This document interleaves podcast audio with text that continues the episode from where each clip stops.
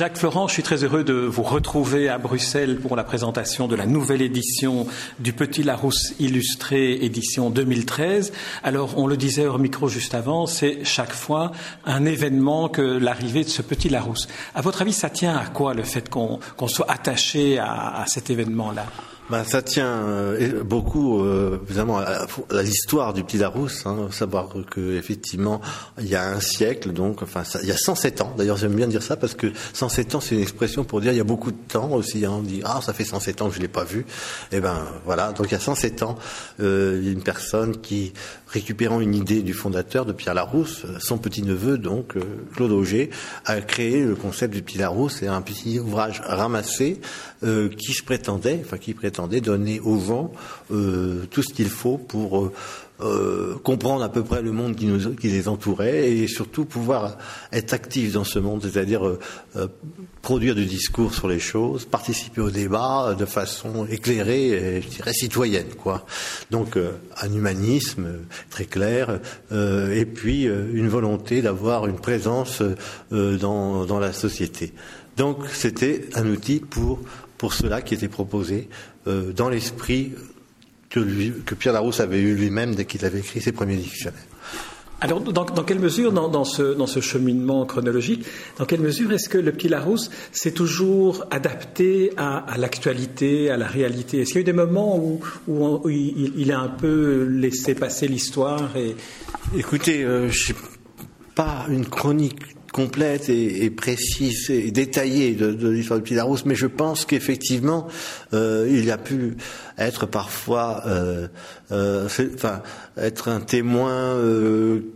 Peut-être un peu négligent à certaines époques, j'en sais rien. En fait, ce que je sais, c'est que depuis j'y suis moi, bientôt 40 ans, il y a des équipes euh, rédactionnels, de, lexicographes, hein, comme on les appelle, qui euh, accomplissent sur une année un travail en deux, en deux temps.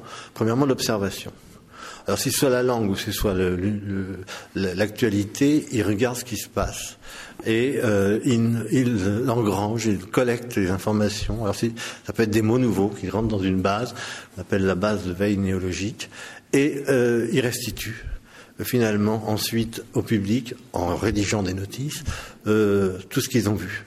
Donc travail de témoin et ensuite de transmetteur. Donc ce travail-là, il est fait, ça je peux le garantir, en tout cas euh, depuis, euh, depuis l'époque où je suis moi chez Larousse, par une équipe permanente. C'est pas des gens, ce sont pas des auteurs qu'on va solliciter euh, comme ça une fois ou euh, en leur faisant un petit contrat. Vous faites moi 15 lignes sur ce qui s'est passé cette année ou comme ça. C'est des gens qui ont une mission et qui sont payés pour ça et à longueur d'année le rabattage des informations et ensuite la production du texte, du discours sur les choses. J'aimerais qu'on parle de 2012 maintenant et de ce dictionnaire dans lequel figuraient un ou deux mots, si je me souviens bien, qui ont fait l'objet d'un ah concours, un ou deux mots qui, qui, ne sont, enfin, qui, ne devaient pas y être. Alors, quels sont-ils?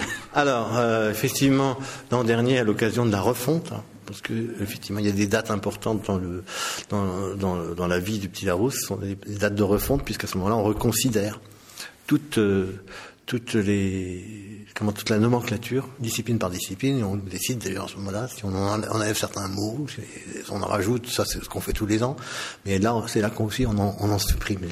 Les, les, journalistes sont souvent très friands de connaître les mots qui ont, qui ont connu la, la guillotine. On y viendra. On y viendra.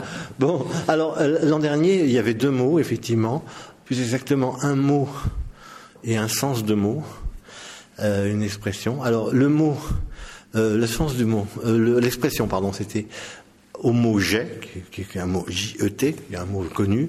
Il y avait un mot, une expression, euh, OG, euh, censée être une expression des beaux-arts qui était censée dire une façon de, de traiter. Il n'y avait rien que des jeux de mots dans la, dans la, définition qui était proposée. Malheureusement, je ne l'ai plus sous les yeux. Et donc, le jeu de mots, premier jeu de mots, c'était que OG AU plus loin JET, c'est aussi euh, homophone de Auger, euh, Claude Auger, le fondateur de... Dont vous avez parlé au début. Voilà. Et ensuite, euh, le mot nouveau qu'on avait mis, c'était hypergriffe, je crois. Et c'était...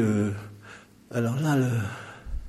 l'allusion était un peu plus tordue. Enfin, c'était euh, un mot qui était censé être, euh, comment dire, un mot de la famille de logogriffe qui lui existe, un, grand, un, grand énoncé euh, énumératif. Alors, grand énoncé énumératif, effectivement, on voyait l'allusion au dictionnaire.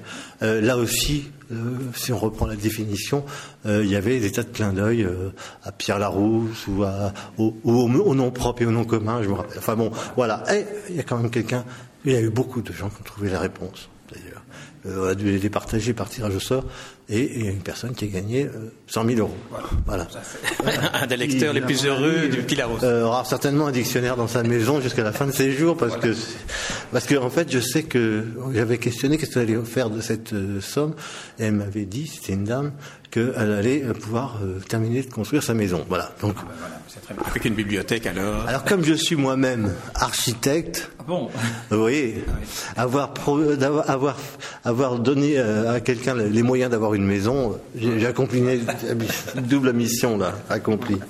Alors, si vous voulez bien, on va revenir un peu à ce que vous disiez sur, sur la manière dont se construit un dictionnaire. Vous avez évoqué l'observation et aussi la, la, reproduction en quelque sorte. Comment s'écrit quelles sont les, recettes à utiliser pour écrire pour un nom commun une définition qui soit convenable pour le, petit Larousse?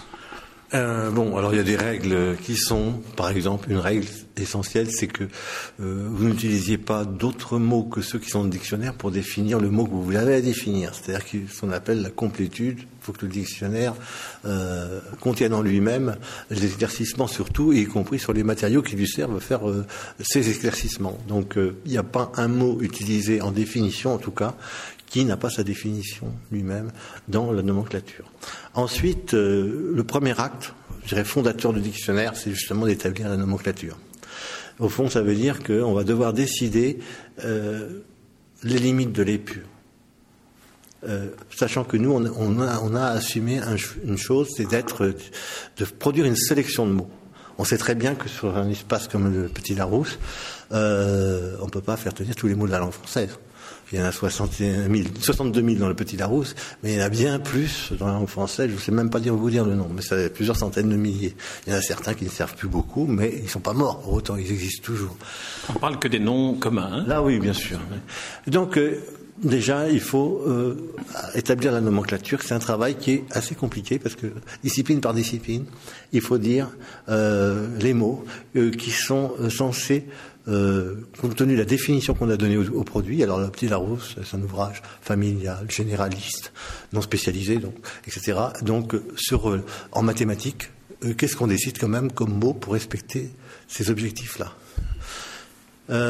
Donc ça, établissement de la nomenclature. Ensuite, une fois que vous avez donc établi les mots que vous allez définir, comment, qu'est-ce qu'on donne sur chaque mot? Bon, ben bien sûr, on va donner euh, le mot l'orthographe du mot, euh, le mot comment il se prononce, on met la phonétique. Euh, ensuite, grammaticalement, on va dire, on va donner des, choses. on va dire si c'est un nom, un verbe ou un complément. On va dire, on va donner un peu d'étymologie éventuellement. on va donner ensuite un certain nombre de définitions de sens qu'a ce mot. Là aussi, la nomenclature doit être faite jusqu'où on va parce que les mots sont souvent polysémiques et, peuvent avoir une foule de sens. On dit, bon, petit Larousse, on va s'arrêter à tel sens. Et ensuite, euh, là, je dirais qu'on décode finalement. On, propose un décodage de, la langue. C'est-à-dire qu'aux gens, on leur donne une définition. Mais l'ambition de Pierre Larousse, euh, qui était, était aussi de donner aux gens la possibilité d'encoder, je dirais, de produire de, discours. Pas simplement de comprendre les mots, mais de savoir donc les utiliser à bon escient. Donc va suivre dans, l'architecture de l'article un exemple un exemple qui n'est pas simplement comme ça, illustration culturelle, mais qui vous met le mot dont vous parlez en situation d'emploi par rapport à son sens. Puis il y en a plusieurs, trois exemples, vous vous permettre de dire, ben voilà, quand vous l'utilisez à ce sens-là, voilà un exemple dans son emploi etc. Et enfin, le petit Larousse est clairement ce qu'on appelle un dictionnaire de langue, bien sûr, mais un dictionnaire encyclopédique. Donc, au-delà de cette définition, euh, ensuite de ces propositions d'utilisation du mot, on va proposer un discours sur les réalités désignées par le mot. Donc c'est le développement encyclopédique, qui est souvent secondé dans cette fonction par, euh, par l'illustration. Voilà. Donc euh, voilà, c'est une organisation, mais elle aurait pu être tout autre on pourrait décider qu'on fait un autre dictionnaire. Déjà, on, pourrait avoir une autre nomenclature parce qu'on viserait un autre public, euh, une autre fonction, euh, on voudrait rester que sur un domaine spécialisé, etc. C'est pas le cas du Petit Arrose, mais tout ça doit avoir été établi. Et donc la charte rédactionnelle doit être établie avant de se lancer dans l'aventure. Parce que le dictionnaire doit être homogène en plus. Vous pouvez pas avoir. Euh, c'est pour ça que souvent dans les sites, euh, les sites collaboratifs, là où les gens viennent mettre des, poster des définitions, ils s'imposent pas du tout ça. Chacun a mettre sa définition, c'est très riche parce que c'est une expérience personnelle, mais euh, un mot peut être défini ainsi ou comme ça. aussi, il y a la taille des articles. Dans un site collaboratif euh, comme ça, euh, euh, bah, si, la personne qui a fait l'article, sur Hugo est moins inspirée que celle qui fait l'article sur Pagnol, par exemple, ça va vous donner un article sur Pagnol beaucoup plus important que l'article sur Hugo, et c'est discutable, eu égard à l'apport des deux dans l'histoire de la littérature. Donc vous voyez l'enjeu du papier, par exemple, de ce je ne vais pas défendre le support en lui-même, mais je veux dire, euh, l'enjeu de cette réflexion de, de limite de l'épure et d'importance de chacun des éléments que vous mettez dans votre petite euh, limite euh, de poids des éléments, la hiérarchisation finalement de l'information. voilà, c'est ça l'importance de, de la définition, l'importance, l'enjeu de la réalisation du dictionnaire. Et alors, en ce qui concerne la, rédaction proprement dite de la définition, parce que là, on est devant des, cas de figure où, euh, un peu comme dans un serment en justice, il faut dire toute la vérité, rien que la vérité. C'est un peu ça. Il faut dire euh, euh, tous, il faut dire ce qui est utile, rien que ce qui est utile et, et qui vous permet d'établir sans, sans, ambiguïté ce qu'est la chose que vous définissez. bon, l'exemple qui est souvent pris, qui était pris d'ailleurs par Josette Ray de Beauve, qui est l'ancienne épouse de, de Alain Ray, euh, qui était une linguiste aussi. C'est vous voyez, si vous avez à définir le fauteuil, bah, n'oubliez pas, si vous dites que c'est un siège, déjà, c'est pas clair, parce que vous avez la chaise, vous avez le tabouret. Si vous dites que c'est un siège à dossier, ah oui, mais il y a aussi la, la chaise, il y a aussi un dossier avec des bras, ah, ça y est, vous avez dit tout le fauteuil.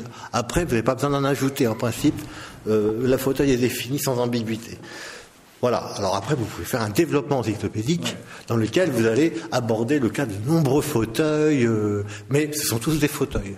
Voilà. le socle doit être ah minimal. Hein, c'est le plus petit euh, dénominateur commun. Parce que, au fond, l'idéal, c'est qu'une définition euh, puisse être utilisée pour remplacer le mot dans un texte. dire, je m'assois sur un fauteuil, par exemple, c'était la phrase. Et eh ben, euh, si vous avez fait une bonne définition, vous pouvez mettre la définition à, la place du mot fauteuil. Je m'assois donc sur un siège qui a des bras et un dossier. vous avez dit, c'est un peu lourd, mais vous avez dit euh, ce qu'il faut pour remplacer le mot fauteuil. Ça permet de valider si une définition euh, voilà. est adéquate. ensuite, il faut, il y a des petites règles qui sont qu'un mot, un, un, nom doit être défini comme un nom et pas comme un adjectif vous verrez que c'est pas évident. Soi-même, quand on nous dit euh, définir un verbe, on dit bon bah c'est quand tu fais ça ou je sais pas quoi. Enfin, vous voyez, euh, les enfants d'ailleurs, euh, qui souvent, on leur, on, leur, a fait faire nous un dictionnaire. on a participé à une expérience où on demandait aux enfants de faire le dictionnaire eux-mêmes. on souvent se travers, mais même les adultes, c'est souvent on, on, est là, on tourne autour du pot, mais on n'arrive pas à mettre un mot une définition qui puisse, euh, dans l'emploi, remplacer le mot. Si vous avez défini, vous avez tourné autour du pot, vous avez donné une idée, mais en fin de compte, euh, vous n'avez pas complètement terminé le travail parce que la personne qui mettrait votre mot euh, à la place du mot en question, votre définition à la place ferait une phrase qui ne pourrait rien dire. Si vous avez défini un, un nom comme un adjectif, ça ne marchera pas. Très bien. Alors, si vous voulez, euh, venons-en maintenant euh, à, la, à, cette dernière édition. Alors, évidemment, le, vous l'avez déjà évoqué, le jeu est d'essayer de trouver ce qui a été ôté du dictionnaire et ce qui a été ajouté. Si vous voulez, j'aimerais bien qu'on se sente sur les mots de la francophonie et pas seulement sur les belgicismes, parce qu'il y a des africanismes, des helvétismes et des québéquismes. Québécisme. Québécisme. Mhm. Alors, euh, on prend par exemple le mot l'africanisme, c'est un, un bissap ou bissap. Oui, alors ça, c'est une plante hein, de, la famille des hibiscus, si j'ai bonne mémoire, parce que là, attention à ce jeu, des fois, je fais piéger, mais qui, qui permet de faire des, des boissons, je crois, rafraîchissantes. Oui, c'est pas un test, mais c'est pourquoi, pourquoi ce mot-là? Comment ce ah, mot-là est-il entré? comment, ce mot-là en, français, comment se dit ce mot-là et comment est-il entré? Euh, Simplement, euh, voilà. Euh, les, enfin, les, les francophonismes, c'est un mot qui n'existe pas mais qui est bien pratique pour les englober tous. Euh, les francophonismes sont euh, sont entrés dans les petits Larousse en nombre à partir des années 60, euh, milieu des années 60. Et à mon avis, c'est lié un petit peu aussi, euh, peut-être à cette vision gaulienne qui avait que une troisième voie à développer entre les deux blocs, euh, la voie francophone en fin de compte. Et donc, en tout cas, ça correspond en date. Hein. Euh, dans les petits Rousse, les petits Robert et autres euh, qui paraissent à cette époque-là, on voit apparaître des francophonistes.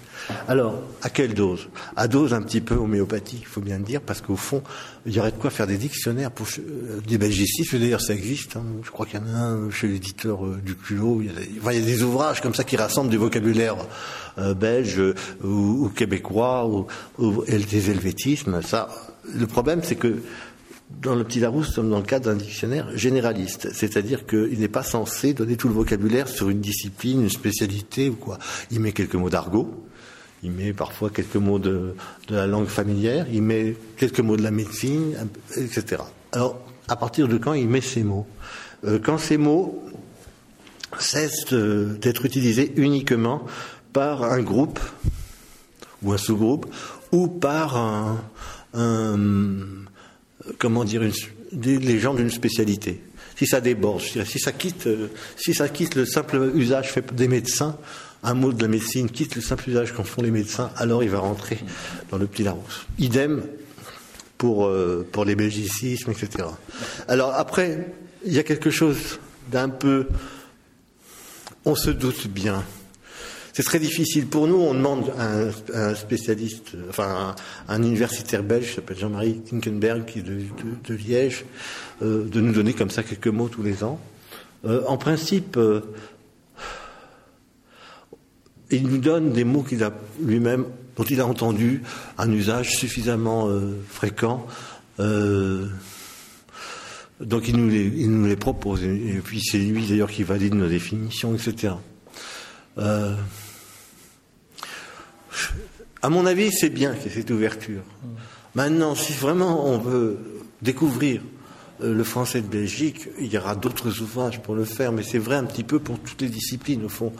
Euh, pour être sensibilisé, euh, bon, par exemple à, la cancérologie, vous allez trouver dans le, dans quelques mots importants, c'est sûr, bien entendu. Mais pour en savoir tout, enfin le tour, il faut aller consulter un dictionnaire spécialisé. Donc sur la question des, des, francophonismes, ils sont, j'avais calculé qu'ils étaient entre 2000 et 3000 à un moment donné dans le petit Larousse. Euh, bon. Sur 60 000, hein, on rappelle qu'il y a à peu près 60 000 mots. Euh, donc, euh, je ne sais pas si on remplit vraiment notre fonction, mais en même temps, on, on dit au moins une chose c'est que le français de Belgique, c'est du français. Point barre. Si c'était pas, euh, non, non, mais c'est pas toujours euh, forcément évident pour tout le monde, et même pour les Belges, même ils ont l'impression parfois certains de dire, moi je parle pas le bien français. Je, souris parce que les Belges ont quand même donné les meilleurs euh, experts de la langue française. On pense à Grévis, on pense à, tout à fait, tout à fait. De même que et on peut dire aussi que les, Québécois, enfin les Canadiens, ont donné euh, les gens qui défendent le plus notre langue parce qu'ils ont de bonnes raisons, parce que pour eux c'est une, question d'existence, d'identité. Alors, on va terminer, si vous voulez bien, cet entretien en citant en Belgique, mais cette fois-ci deux noms propres, parce que ce sont dans une seule entrée deux personnages qui sont entrés dans le, dans le dictionnaire Larousse 2013, c'est Bob et Bobette. Alors, ah. est-ce que Bob et Bobette, vous lisiez ça, ou bien vous avez découvert lorsque... Euh, moi, Bob je lisais Bob et Bobette ah. et Monsieur Lambic, euh, et notamment, je pense que l'album de référence pour moi, c'est Fantôme espagnol, ah euh, très très beau. Euh, et ça, bon, mais alors Bob et Bobette sont entrés pour d'autres raisons, là, puisque bien, bien qu'on pourrait y voir un lien, parce que Monsieur, Monsieur Lambic, je sais pas de mémoire, aimait bien boire euh, euh, de la bière de temps en temps. Lambic, c'est d'ailleurs un nom de bière bruxelloise. Hein. Voilà, donc euh, alors Bob et Bobette, bien sûr, c'est le sens. Euh, c'est bien que vous ayez donné d'ailleurs un nom pour euh, pour ce pour ce personnage là qui est prêt à se dévouer pour pour les autres et se priver de de fêtes pour que ramener les autres en, en, bon état à la maison. Ça c'est le Bob. Hein. Ça c'est le Bob. La Bobette. Alors les gens me disent qu'ils connaissent pas le féminin de Bob. Apparemment il ne doit pas y avoir beaucoup de femmes qui se consacrent à, cette tâche pourtant euh, louable de ramener les autres. Bon, alors on les appelle des bobs aussi. Ah bon, d'accord. Parce que alors en fait, nous, nous avons déjà euh, le bobet et la bobette helvétisme dans, le Petit Larousse. Vous verrez d'ailleurs si vous, ouvrez l'ouvrage. Et là, ça vient de, Belgique, euh, de Suisse, pardon, et ça désigne euh, des personnes un peu niaises, un peu, enfin pas très, pas très, voilà. Mais notez que c'est intéressant parce qu'ils sont pas à la même entrée du coup, puisque dans un, dans un cas on met Bob comme masculin pour Bobette, ça c'est pour le belgicisme, et on met euh, Bobet, Bobette, donc ils sont dans l'ordre dans dans alphabétique, ils sont séparés.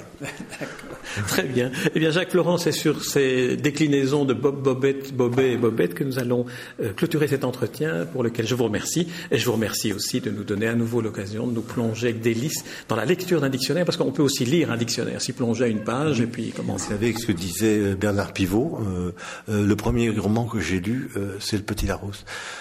Voilà. Ah, c'est une belle référence. Merci, merci Jacques Laurent. Et Jean Cocteau a dit la plus belle œuvre littéraire du monde, n'est qu'un dictionnaire en désordre. C'est très beau aussi. Merci Jacques Florent.